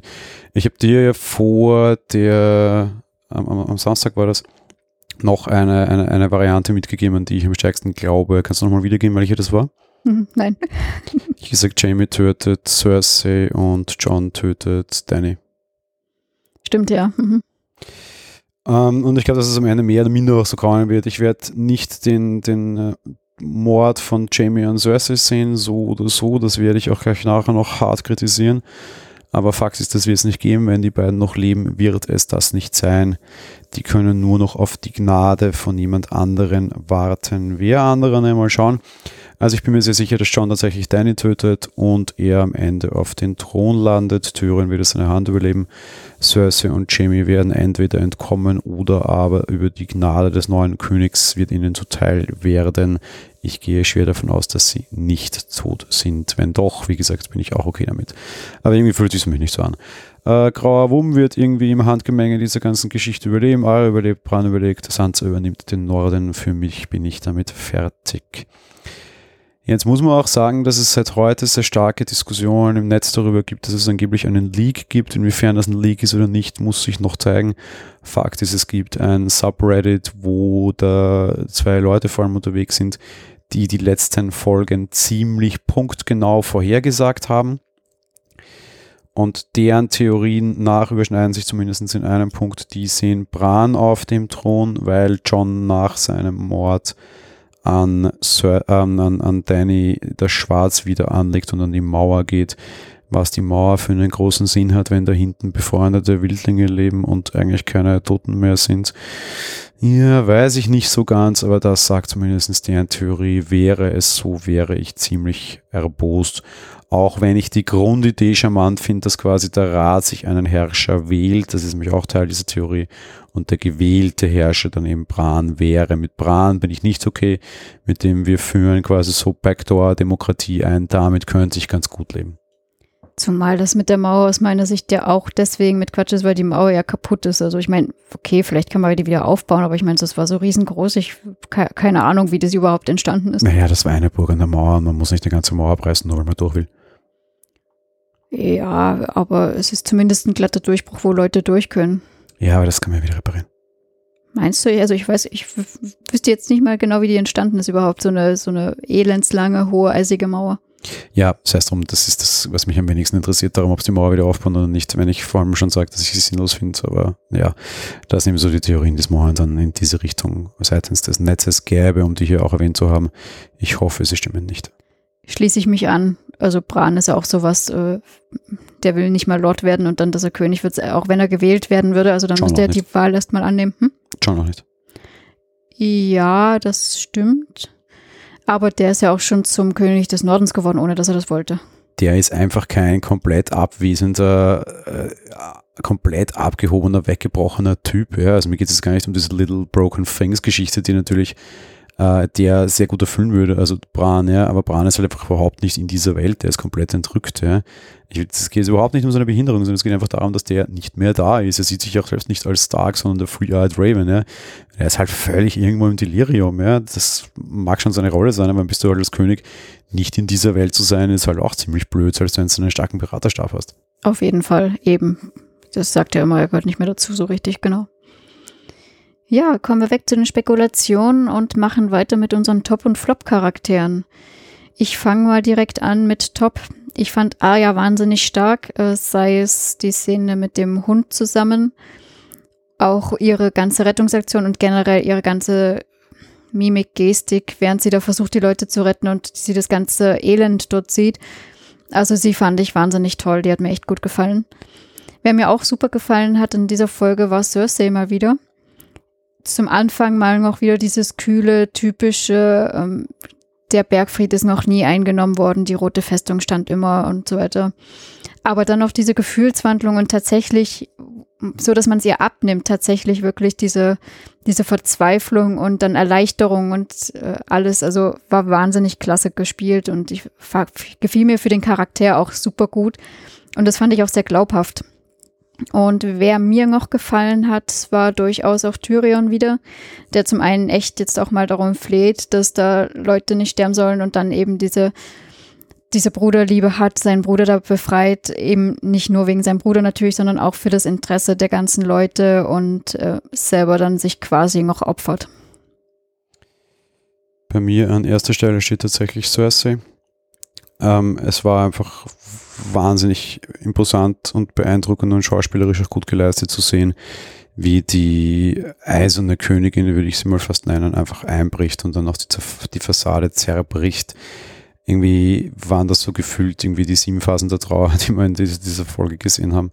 von Verhandlungen mit ihren Atlatus also der, der, der rechten Hand quasi. Wir, wir haben ja noch, äh, nein, wir haben ja noch, äh, nein. Wir sind dann halt wirklich zur Resignation und dann irgendwann auch zu einem gewissen Grad zur Akzeptanz von wegen, ich will hier einfach nur noch raus. Ähm, ich fand es einfach wahnsinnig gut gespielt und auch einfach glaubhaft vom Charakter her und so weiter und so weiter. Glaubhaft vom Charakter her, ja, das wird meine Tops generell bestimmen. Das trifft auch auf Aria zu. Ich fand sie angenehm im Hintergrund. Sie hatte diese Folge keinerlei Mandat und keinerlei Auftritt, keine Notwendigkeit. Sie war einfach da, aber sie hat nichts mit der Handlung dieser Folge zu tun. War aber zum Beispiel schauspielerisch trotz allem sehr präsent und durchaus es gefiel mir, dass sie da war. Und das könnte ich über Aria viele Staffeln nicht sagen, weil er hat mir ihre komplette Handlung ging mir auf den Hintern. Diese ganze Bravos-Geschichte könntest du meiner Meinung nach komplett eintüten, will ich nicht. Aber hier war sie dabei und hat das bereichert, ohne dass sie eine, eine, eine Tätigkeit hatte. Ist die einzige, die in dieser, dieser Folge eigentlich nichts tut. Ja. Ja, Strichwort Stringenz setzt sich dann auch fort, äh, der Hund. Ich war nie ein großer Fan vom Hound. Ähm, aber es ist einer der wenigen Charaktere in dieser Serie mittlerweile, die am Ende charakterkonform handeln und sterben dürfen. Es ist ein würdiges Ende in der Game Ball. Ich bin der Meinung, er hat sie gewonnen, was mir auch sehr gut gefällt. Er hat am Ende dann nur halt auch seinen Freitod gewählt, weil er den anderen anders nicht umbringen konnte. Bei der Menge an Dingen, die er ihm verpasst hat, hätte er den Kampf auch gewonnen. Für mich geht er als Sieger aus der Game Ball vor. Auch das finde ich schön. Auch das finde ich irgendwie befreiend für ihn. Ich glaube auch, dass das so seine Entscheidung war, weil er, sagt es dann auch so von wegen so, ach Gott, ich kann dich eigentlich nicht umbringen. Ja, also dieses so, okay, jetzt habe ich es tausendmal versucht, mir reicht ich löse das Finale und fertig. Ich fand das total in Ordnung, ja. Und ich hätte echt nicht erwartet, dass ich nach fünf Folgen dieser Serie dastehe und sage, ja, so ziemlich das beste Ende fand ich eigentlich das vom Hound, aber so ist es für mich, ja. Das finde ich irgendwie schwierig für die Serie. Das passt dann ganz gut zu, zu den Flops und auch zur Kritik, die vielleicht etwas ausladender werden könnte bei mir. Aber jo, der Hound selber war, war wirklich gut. Ja, stimmt natürlich. Diese, dieser Kampf war echt wahnsinnig klasse gemacht. Ähm, kommen wir zu den Flops. Also bei mir, äh, ich habe sehr lange mit mir gehadert, wen ich jetzt so als Flop empfinde. Äh, ich habe im Endeffekt für mich entschieden, dass es eigentlich mal wieder John war, weil ähm, auch wenn er sich jetzt doch auch mal gegen seine Männer gestellt hat, er einfach schon von Anbeginn wieder einfach nur unterwürfig war, einfach wieder keine Meinung hatte und selbst als da die Unbefleckten und auch seine Armeen da schon vor den Toren der Stadt stehen und Tyrion nochmal sagt so, und ihr hört aber auf, wenn die Glocken ertönen, kommt nicht mal irgendwie ein Wort daraus, da kannst du noch das Nicken erahnen. Also, ja, ich meine natürlich dann später in der Stadt, als er dann, als es ihm offensichtlich dämmert, dass Danny tatsächlich verrückt geworden ist, und er diese Einsicht erlangt, denn das zumindest sieht man mal bei ihm. Ähm, trotz allem ist es irgendwie dann wieder noch ein bisschen ja, zu seicht, sage ich mal. Also ich meine, nicht, dass er jetzt viel hätte machen können, aber da hoffe ich dann natürlich auf die letzte Folge bei ihm. Ich muss gleich dazu sagen, dass ich John hier überhaupt nicht drin habe und jemanden anderen auch nicht, was ich nachher nochmal extra ausführe als Überleitung in das Fazit, wenn es für dich okay ist. Natürlich, ja. Ähm, was ich sehr interessant gefunden hätte und womit ich sehr gehofft habe in dem Moment, wo man gesehen hat, dass sie wieder angreifen, wenn zum Beispiel Grauer Wurm vorstimmt und John ihm einfach sofort enthauptet. Also hier klar macht, ich bin hier der Heerführer. Meiner Meinung nach ist es nämlich tatsächlich. Ich hätte aber in dem Moment einfach dann, ich finde Johns Entwicklung diese Folge war stark, aber mir am Ende dann auch zu wenig, wie du es gerade auch gesagt hast. Ne? Und ich hätte da, ich hätte so gefeiert, ich wäre aufgesprungen, wenn er einfach bei dem ersten Ansalite vorstimmt. Und das war nun mal Grauer Wurm, den einfach ganz gezielt erstochen, enthauptet, sonst das hätte. Das ist so, okay, und jetzt bin ich da, ja, so, I'm in. Und ich meine, der wird halt irgendwie, der, der, wird halt alles zu Ende hadern, ja, der, der, wird halt immer aushadern. Ich, ich bin schon so gespannt, wann der mal agiert, selbst, er, ja. Meinetwegen auch als Kurzschluss, ein Wort, das wir heute noch sehr stark zerlegen werden, oh Gottes Willen. Aber ich, ich hätte, also ich war mit ihm eigentlich sehr zufrieden und er ist für mich eher auf der Top- als auf der Flop-Seite und ich weiter kommentiere es dann später. Ich hätte aber da jetzt am Ende noch so einen gewünscht, ja. Und wenn, selbst wenn es einfach die, die im Vorbeirennen Enthauptung von Graham geworden wäre, die vielleicht auch einen Effekt und Sinn gehabt hätte, verdammt nochmal, ja. Aber das hätte ich gern gesehen, habe ich nicht. So, lange Rede, kurzer Sinn, meine Flops, äh, Jamie, weil äh, wir waren beim Thema Charakterkonformität, gerade nach dieser Geschichte mit äh, Brienne, so dieses ich verstehe alles so ein Zacken, ja. Das ist alles sehr menschlich. Wir haben das heute auch schon mal bei einem anderen Beispiel diskutiert. Du hast nun mal diese Fälle, wo du vielleicht, wenn du weg bist, halt drauf kommst, dass das alte vielleicht auch besser war oder so, ja. dass, dass, dass Brienne aber als das ist quasi dann geopfert wird und dann halt wirklich als irgendwie das zurückgelassene hässliche Entlein am Abschlussball irgendwie übrig bleiben soll. Ich weiß nicht. Ja, es geht mir am Nerv. Keine Ahnung. Vielleicht holst doch einfach Brienne in der nächsten Folge Jamie und Cersei einfach beide ab, dann wäre ich wieder halbwegs okay. Aber ich mag das, was Jamie jetzt tut, nicht. Ich finde es menschlich total verständlich und ich finde es irgendwie begründbar, aber so dieses so, auch dass Cersei und Jamie irgendwie jetzt beide vergessen, dass sie sich gegenseitig umbringen wollten. Das ist schon okay, aber mir geht jetzt einfach alles viel zu schnell, was einfach auch so diese Kritik an dieser, dieser, dieser generell dieser ganzen Staffel für mich dann nachher auch stärker werden wird, die ich, die ich ausführen möchte. Ich finde es menschlich okay, ich finde es aber nicht in Character und das geht mir einfach auf die, auf die, auf die Nerven. Ich habe weiterhin ein großes Problem mit Tyrion. Ich finde auch da menschlich, was er tut, okay. Ich finde ihn aber grundsätzlich mittlerweile auch nur noch relativ. Nein, ich kann es gar nicht begründen. Er geht mir einfach in der Folge wieder auf die Nerven. Ich finde diese Bruderszene total schön. Er hat auch, er hat auch ein Mandat, weil er, er, er schafft auch dieses mit diesem Glockenschlag, ja. Aber auf der anderen Seite, dass er halt nicht mehr macht und immer noch versucht, was zu bändigen, was er nicht bändigen kann und er ist derjenige, der es weiß, ja was ihm Danny da vorwirft, da ist schon viel dran. Der ist an verdammt viel, was hier jetzt passiert, schuld. Weil er muss einfach früher den Reiß, die Reißleine ziehen und nicht noch ihr helfen, dabei verrückt zu werden. Und im allerschlimmsten Fall muss er halt einfach Varis gewähren lassen und sie wegräumen lassen. Und nicht einen Verrückten auch noch den, den tatsächlich den, den Rücken decken. Ja und immer wieder versuchen, ihm Auswege zu bringen, wo ich weiß, dass es nicht funktionieren wird. Er hat für mich tatsächlich relativ viel an dem, was in dieser Folge passiert ist, meiner Meinung nach schuld. Anders als sein Bruder, der es geschafft hat, den Verrückten zu töten. Ja. Das ist eine ganz andere Qualität, die Jamie da hat, auch wenn es krass klingt, die Türen hier einfach nicht hat. Der hält einfach bis an den letzten Strohhalm an und der Strohhalm brennt unten aber schon. Und das geht mir echt auf den Keks. Der war immer intelligenter und weitsichtiger und normalerweise hätte Varys den nicht überreden müssen. Er musste es doch, das war mir schon zu viel. Und dass er jetzt sogar Varys noch ausliefert, das passt mir auch wieder nicht zum Charakter. Und damit geht er mir wieder komplett gegen den Strich. Und ich würde mir mittlerweile tatsächlich fast wünschen, dass es nicht schafft. Ja, ähm, ich habe das auch nicht ganz verstanden mit Varys, muss ich sagen. Ansonsten wüsste ich jetzt nicht, wie er den Verrückten so unbedingt unterstützt hat, weil dann so komplett verrückt war sie einfach nicht. Okay, ich meine, es gab immer wieder Anzeichen, aber. Die hm. reitet mit dem Drachen an und er und Varys wussten am ersten, dass das schief geht. Die ist so bescheuert, nachdem ihr der Drache genommen wurde und will mit diesem Drachen losreiten. Und ab dem Moment musste er alles reinschmeißen und nicht auf, ich lasse die Glocken läuten und die Sache ist vorbei. Ab dem Zeitpunkt, wo die sagt, ich komme im Drachen nach und nur auf mein Zeichen, was ist denn dieses nur mein Zeichen? Alles brennt. Ab dem Zeitpunkt. Und wenn ich ihr hinterher renne am Ropfzipfelpick und mit einem Zahnstocher versuche, ihre, die, die Zähne blutig zu Blut, äh, stechen, bis verblutet. Ab dem Zeitpunkt musste er all in dagegen gehen. Und was macht er? Er macht irgendeine Quatschtaktik mit seinem Bruder. Da müssen größere Reaktionen folgen. Also ich fand das jetzt klug, mit dem Drachen loszureiten, die Flotte und die Skorpione zu töten. Dafür brauchst du den Drachen nun mal. Also Nein, die Flotte ist das, was Drachen tötet. Rein der Logik nach war es komplett bescheuert, vor allem auf und auf mein Zeichen, also dass ich der Erste bin, der da reinrödelt, der in der Folge davor so inkonsequent einen Drachen an die Wand nageln hat lassen. Nö, intelligent war es nicht. Dass es für die Serie jetzt durchgegangen ist, ist okay. Natürlich kann ich dann auch Türen schönreden damit wieder, aber rein zu dem Zeitpunkt, wo wir das gesehen haben, hätte man sagen müssen, meine Liebe, die Idee ist ziemlich blöd, weil so ein kleiner Teil der Flotte ohne große Burg dahinter hat er schon einen anderen Drachen genommen. Nicht so dufte, Alter. Hä? Und überhaupt dann über die Stadt, wo tausende Skorpione stehen, wo Millionen Menschen drüber leben, auch noch machen und dann auf mein Zeichen. Ich würde es akzeptieren, wenn ich sage, okay, die rödelt dann drüber, wenn der Schlachtenchaos ist und sich keiner mehr darauf konzentrieren kann. Aber dass die den Auftakt macht als die Herrscherin auf dem letzten verbliebenen Drachen und zwei sind schon wegen Dummheit und Überhastetheit rausgedreht worden, ja, da muss ich als Berater reagieren und das tut er nicht. Finde ich schwierig. Zum einen, wir haben schon gesehen, wie herrisch sie sein kann, wenn man ihr Widerworte gibt.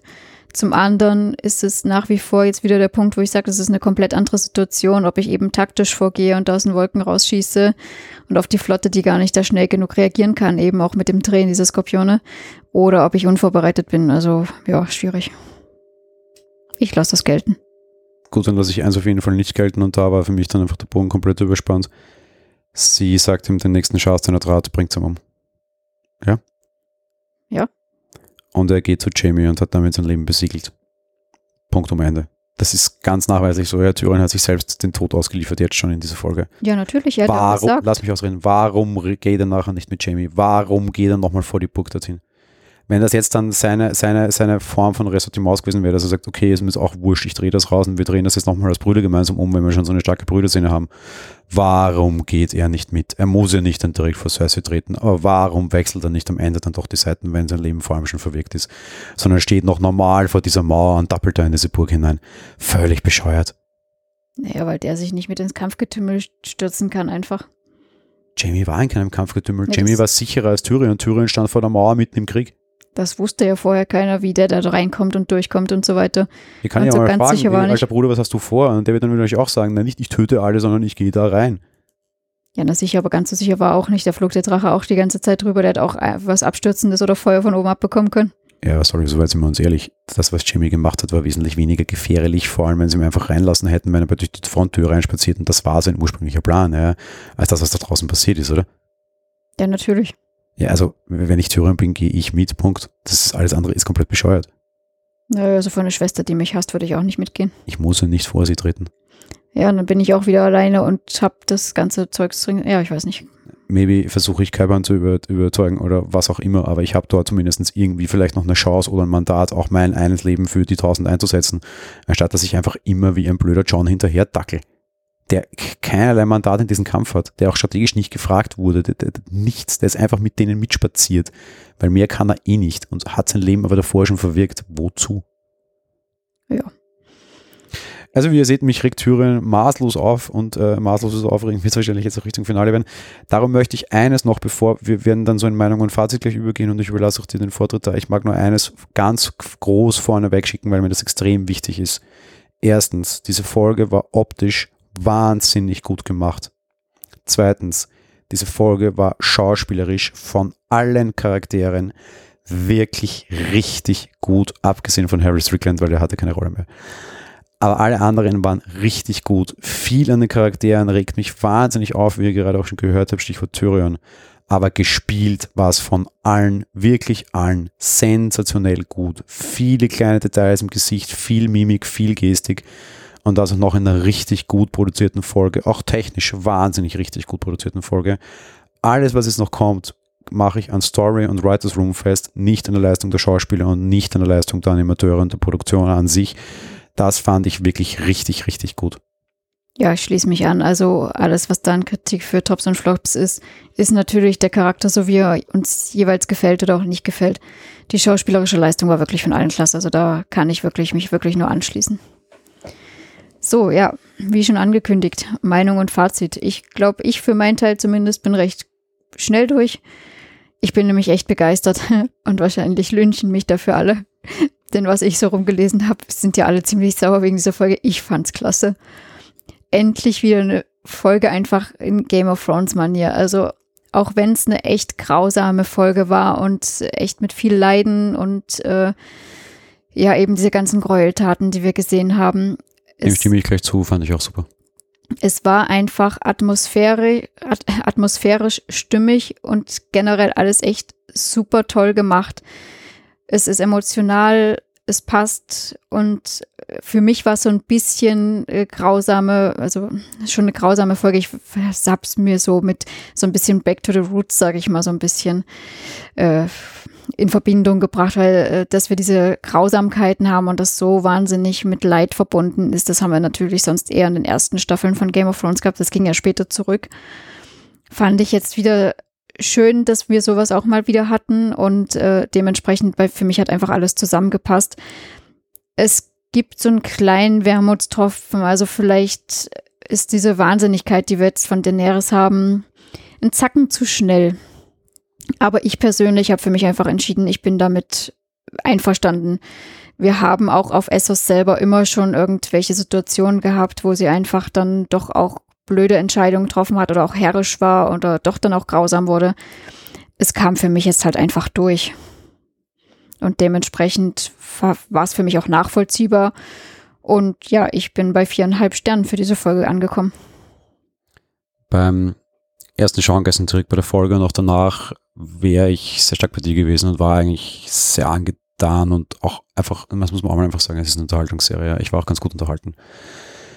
Wenn du dann nachher anfängst, dein Hirn einzuschalten, vielleicht ist das einfach mittlerweile der Fehler, dann bricht für mich einiges. Strategisch war vieles fraglich, okay, sei es drum, aber deutlich weniger als in den bisherigen Folgen. Ich habe eh schon gesagt, schauspielerisch und bildtechnisch fand ich es auch richtig gut, damit alles in Ordnung quasi. Was mir nicht gefällt, und da wurde ich dann auch sehr stark getriggert, bevor wir auf die Trigger eingehen. Die Charaktere entwickeln sich für mich jetzt zu schnell und zu inkonsistent. Ich will das nicht an Danny festmachen und das blieb ich vorher übrigens noch schuldig. Ich will absichtlich John und Danny jetzt nicht bewerten, weil ich es noch sehr schwierig finde. A, es ist mir ein Zacken zu früh und B, bin ich einfach überfordert, vor allem mit dem, was mit Danny gerade passiert ist. Ja. Ich habe die jetzt so lange gesehen und das ist auch ein Argument, das mich auf Wahres zutrifft. Damit Wahres tue ich mir schneller, das jetzt irgendwie zusammen zu bewerten. Ja. Ich kenne Wahres jetzt seit acht Staffeln, das sind glaube ich zehn Jahre. Ja. Es war ein wahnsinnig gerissener, wahnsinnig gewiefter Charakter. Das war der Meister der Schatten quasi. Ja. Der hat das alles unter Kontrolle und im Griff. Und jetzt am Ende wird er blöd, fahrig und wird dafür einfach abgefackelt. Ich fand wahnsinnig schön die Szene, wo er sagt, und das wird mir, glaube ich, ewig im Gedächtnis bleiben, dieser eine Satz, den ich vorher noch nicht gebracht habe, dieses hoffentlich habe ich es verdient. Ich dachte, mit diesem Satz warst du dann Gott sei Dank am Ende doch noch charakterkonform, nämlich im Sinne für das Reich. Ja? Also so dieses, ich weiß es nicht, ich weiß nicht, wie der Cointoss fällt, das sagt er auch. Ja? Und er hat sich jetzt so entschieden zu glauben, dass er weiß, wie er fällt und hofft am Ende, dass er falsch liegt und sagt das auch noch als seinen letzten Satz. Fand ich wahnsinnig gut. Aber wie es dahin kommt, fand ich einfach wahnsinnig dumm.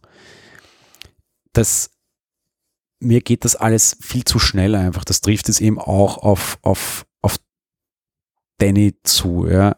Es, es geht alles zu schnell und viele Charaktere werden am Ende einfach völlig uninteressant, weil sie einfach dumm werden und weil sie einfach nicht mehr in Charakter sind und weil sie einfach raus müssen. Ja. Es ist dieses, genau das, was ich in der ersten Folge hier schon gemacht habe, dieses auf meiner Apple Watch klopfen, man hört glaube ich nicht auf dem Mikrofon, sagen, wir haben doch keine Zeit und das spürst du in dieser Folge so wahnsinnig stark. Auch in der letzten schon, wie sie einfach alle verabschiedet haben Richtung Mauer und sagen, ja, tschüss, ne. Das, ich habe zehn Jahre Game of Thrones geliebt und dass man mir jetzt diese Dinge teilweise am Ende nicht nur sehr schwach nimmt, sondern teilweise auch zerstört, indem man Charaktere, die ich zehn Jahre lang sehr mochte, einfach einstürzen lässt wie ein fahles Kartenhaus, finde ich sehr, sehr, sehr hart und sehr, sehr, sehr schwierig. Ich hoffe am Ende, dass das nur für Charaktere stimmt, dann kann ich es ihnen noch halbwegs verzeihen, wenn sie mir jetzt am Ende auch noch die ganze Story, nämlich irgendwie dieser Kampf um den Thron, um was es immer nur geht, es war immer nur das Game of Thrones wenn sie mir das jetzt am Ende nehmen, bin ich wahnsinnig enttäuscht und sehr, sehr, sehr lange, sicherlich sehr, sehr, sehr sauer.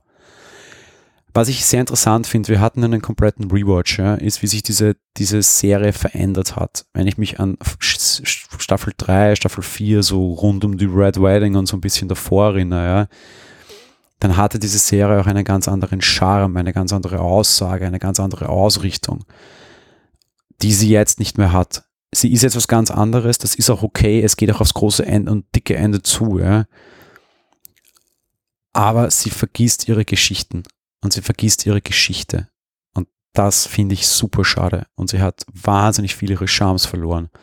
Es ist nicht nur alles immer die großen, großen, großen Schlachten. Dafür gehe ich ins Kino und schaue mir Herr der Ringe an und finde es belanglos.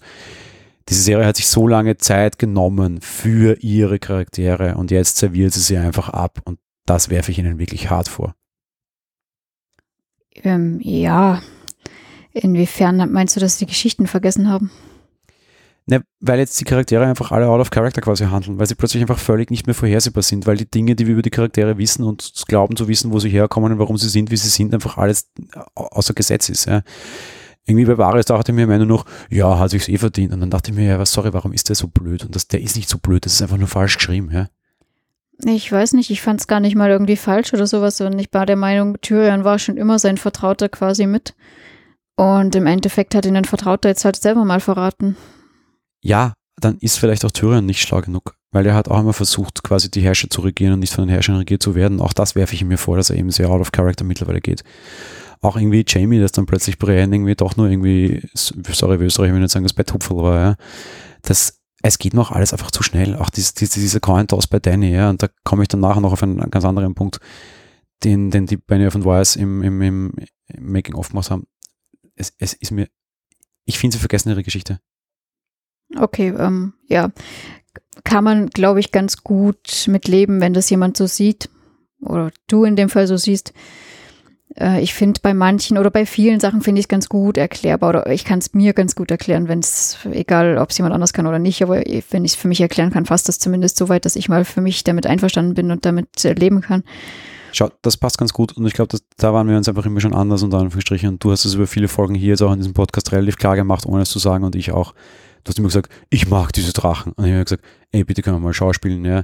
Ich mochte immer die Geschichte, ja. Ich brauchte diese Effekte nicht, ja. Und du bist halt jetzt eher auf der Action bewegt, sonst was Lastigkeit. Du bist doch noch nicht so lange dabei wie ich. Ja?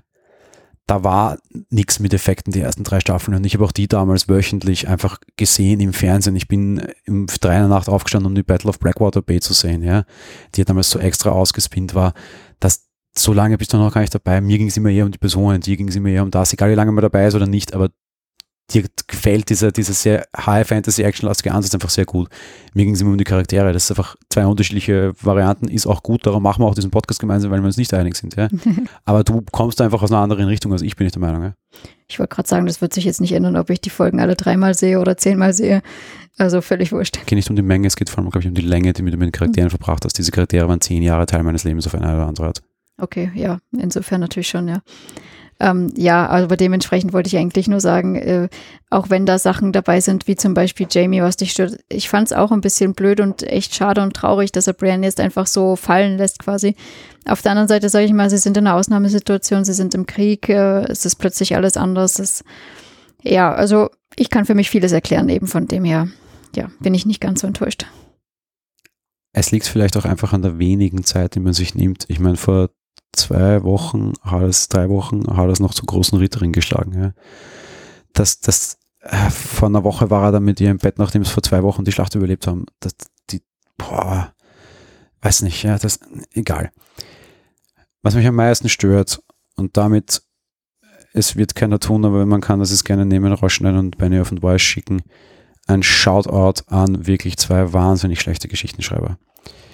Es gibt Äußerungen von den beiden Herrschaften wo es um diesen Coin-Toss geht und wo Danny quasi ihre Entscheidung trifft. Und man kann jetzt versuchen, sich das noch alles schön zu reden, wie du das meiner Meinung nach tust. Und halt sagst, ja, es war schon immer abgezeichnet und da und dort und Hü und Hot. Und das war es für mich auch. Sie wollte auch schon in Essos und das auf diesen Sklaveninseln, da weiß ich nicht, in welcher dieser 17 Sklavenburgen das jetzt war, immer wieder schon mal Leute abfackeln und sie hatte immer Berater, die sie zurückgehalten haben. Ja. Und dann habe ich gesagt, so, okay, sie ist leicht crazy, aber sie kann zurückgehalten werden. Und jetzt fehlt ihr natürlich auf dem Rücken irgendwie der Berater, der da drauf sitzt. Ich meine, man hätte Türen noch hinstellen können, hätte wenigstens einen Sinn gehabt, aber der war nicht da. So könnte ich mir das schönreden. Und es wäre ein Schönreden, weil sich dann bei einer von Wise hinstellen und sagen, es war eine Kurzschlussreaktion. Und das kann ich einfach nicht kaufen, finde ich in jeder Hinsicht wirklich verwerflich und bringt mich zum Schreien, Weinen und im Strahl kotzen. Das kann nicht sein. Erstens, dann habt ihr es falsch inszeniert weil Danny macht Pause. Sie schaut auf diesen Turm, sie wartet auf die Aufgabe und beschließt dann blutrünstig weiterzumachen. Es war nicht dieses kurze Innehalten, gucken, okay, ist mir egal, ich mache weiter für Missande und für alle, die hier gestorben sind, sondern es war eine völlig kalkulierte Entscheidung, die uns hier gezeigt wurde. Die wurde tatsächlich evil die wurde tatsächlich böse. In dem Moment, wo der alte Antagonist dieser Serie stirbt, übernimmt sie sehr kalkuliert und klar diese Rolle. Die Begründung dann zu liefern, das war alles nur eine Kurzschlussreaktion. A, sehen wir das nicht und B, Entschuldigung, aber das ist mir verdammt nochmal zu wenig. Meiner Meinung nach war es auch schon dadurch keine Kurzschlussreaktion, da sie ja auch ankündigt, dass die Angst jetzt wohl regieren muss, da sie ja keiner liebt, worauf sie ja immer die ganze Zeit herumreitet und ähm, ja, das eben feucht herrschen muss, damit sie geachtet wird quasi. Also ja. Ja, damit hätte man das alles schön machen können. Wenn man nachher die Serienmacher sagen, ey, war nur eine Kurzschlussreaktion und das der dich runterspielen und einfach minimieren, ja, dann, sorry, aber dann haben die, die die Story schreiben und das waren für die, die einfach komplett versagt. Wenn das das war, was man uns zeigen wollte, A, hat man es nicht getan ich bin froh darüber, B, wenn sie das echt der Meinung sind, dann sorry, legt die Scheißstifte nieder und schreibt nie wieder eine Game of Thrones Folge. Ich meine das wirklich ganz ehrlich, das hat mich wirklich wahnsinnig wütend gemacht, ja, weil wirklich blöder geht's nicht. A, Gott sei Dank hat man es uns nicht so gezeigt, aber bleibe ich. Und B, wenn das jetzt wirklich das, das Züngeln an der Waage für 8, 900.000 Tote ist in, in Königsmund leben eine Million Menschen. Und dafür, dass ein Charakter einfach aus Kurzschluss seine Herkunft aus den letzten sieben Staffeln und seine komplette Prägung wegschmeißt. Also man uns quasi zeigen will, hey, jede Vorgeschichte ist völlig wurscht. Wenn den heute gerade ein Schaß zwickt, wie wir Wiener sagen würden, dann macht er eh alles anders. Und insofern äh, Storytelling bzw. Charakterentwicklung ist einfach egal. Es kann doch einfach ein Kurzschluss kommen ich bringe einfach alle um und bin plötzlich der neue Arsch hier. Nee, sorry, das geht nicht. Es, es geht einfach nicht. Das regt mich wahnsinnig auf und mehr sage ich jetzt auch nicht mehr dazu. Ja, total. Also da haben sie sich echt blöd ausgedrückt. Stichwort, das regt mich wahnsinnig auf und Stichwort, wir warten ein schlechtes Ende. Ich vergleiche bei einem schlechten Ende immer gerne mit einer Serie, das habe ich schon sehr häufig gemacht und man hat mich heute getriggert, indem ich sehr häufig lesen durfte, dass wir ein Lost-Ende erwarten. Und das möchte ich überraschenderweise von der Hand weisen. Lost ging am Ende die Story aus, aber die Charaktere waren sehr konsistent und sehr durchgängig bis ganz zum Ende. Und es war dann teilweise schlecht geschrieben. Game of Thrones ist nur schlecht geschrieben, denen geht eigentlich nicht die Story aus, aber sie wollen sie ausgehen lassen, aber die Charaktere kippen am Ende komplett um. Wir werden vielleicht schlechte Enden sehen und vielleicht ist es ähnlich episch schlecht wie das damals auch sehr lange laufende und auch im, im öffentlichen Interesse sehr groß gepflegte Ende von Lost. Auch das habe ich live miterlebt und war dann auch sehr, sehr traurig und zerstört, nachhaltig für mein Leben. Aber die Ausprägung, wie schlecht dieses Ende werden kann, also warum es schlecht wird, wird eine ganz andere sein. Und ich finde jeden Vergleich absolut schlecht. Ich wurde auch von mindestens 20 Hörern angeschrieben, die mir diese Links geschickt haben, da ich ja gerne auf Lost herumreite. Möchte das an dieser Stelle kommentieren und werde das nicht mehr schriftlich tun. Die, die Gründe, warum, sind ganz andere, weil hier geht ihnen die Story haben sie noch Story, aber die Charaktere sind Mist. Und bei Lost saßen sie storytechnisch einfach auf, der, auf, der, auf dem Trockenen. Die Charaktere waren aber immerhin gut und wurden konsequent entwickelt. Das ist ein ganz anderer Punkt, womit ich nicht sagen will, dass am Ende nicht beide ein episch schlechtes Ende haben könnten und quasi Lost und Game of Thrones vielleicht im gleichen Atemzug genannt werden könnten. Aber das Warum ist was anderes. Ja, nachdem mir diese Folge jetzt mal gefallen hat, bin ich auch schon gespannt oder erwarte lieber nichts von dem ganzen Ende. Schließlich habe ich mit meiner Wertung, die habe ich noch zurückgehalten vor lauter Gemotze. Ich komme auch auf 4 von 5 Sterne, einfach weil es gut gemacht war und dafür, das rechne ich in alles hoch an und ich war gut unterhalten. Ich werde es, glaube ich, in Zukunft, also es ist in der nächsten Woche irgendwie nach dem Finale dann wahrscheinlich betrunken laufen gehen, um äh, irgendwie andere Probleme zu haben und nicht das nochmal durchdenken zu können. Dann wird es nämlich relativ schnell relativ doof für mich jetzt in dieser Woche, aber technisch was gut gemacht, schauspielerisch was gut gemacht und das ist mal vor allem das, worum es in der Serie geht. Leider ist es wieder eine der vielen Serien in den letzten Wochen, Monaten und wenigen Jahren, die dann vor allem am Writers Room jetzt diese Folge zumindest scheitert. Ich habe große Hoffnung fürs Ende, trotz allem. Ja, ich bleibe skeptisch, weil bisher war es ja eher für mich zumindest eine recht maue Staffel, aber auch ich war gut unterhalten. Also das muss ich ja noch hoch anrechnen. Also ich saß da und auf einmal war die Folge aus und ich dachte mir so, ui, die hätte jetzt mal länger sein können irgendwie. Und das war jetzt die letzten Folgen ja eigentlich nie so der Fall und da war ich auch eher immer enttäuscht. Für mich hätte jede bisher immer länger sein können. Und das ist genau das, was ich sage, mir geht die Zeit aus. Ja, es war für mich das erste Mal, glaube ich. ja, ähm, jetzt sind wir eh schon ganz gut dabei mit der Besprechung. Und ich würde sagen, dementsprechend wollen wir euch jetzt gar nicht irgendwie noch lang selber unterhalten. Ich möchte nur mal darauf verweisen, dass wir nächste Woche eben das Live machen dann. Und ansonsten freuen wir uns natürlich mit euch zusammen auf ein hoffentlich gelungenes Finale noch irgendwie. Ja, mein ganzes Grounds hat sehr viel Zeit gekostet. Vielleicht habe ich dem einen oder anderen noch etwas mitgeben können. Äh, wir haben die Dauer der Episode wieder gerissen, aber nur ganz knapp. Dementsprechend halte ich mich hier zu kurz. Wir hören uns nächste Woche 19.30 dienstags live, wenn ihr denn mögt. Ansonsten könnt ihr die Folge natürlich jederzeit runterladen. Die Besprechung der letzten Folge Game of Thrones, der aller, allerletzten Folge Game of Thrones. Und wir werden uns danach, auch das darf ich schon versprechen, noch einmal melden mit einem Eindruck zu der Staffel und oder vielleicht auch mit einem Eindruck zur Doku. Was sage ich hier jetzt? Es wurde auch eine Dokumentation, also eine lange Variante des Making-ofs angekündigt. Die dürfte ziemlich im Zuge nach dieser Staffel jetzt auch kommen. Auf die freue ich mich auch schon sehr. Vielleicht werden wir die da gleich mit in einen manchen Ohr noch etwas Extras machen, je nachdem, wie gut oder wie schlecht die dann ist. Ja, dementsprechend bleiben wir gespannt und hören uns einfach nächste Woche. So gespannt war ich, glaube ich, selten. Ja, wir hören uns nächste Woche. Tschüss. Ciao.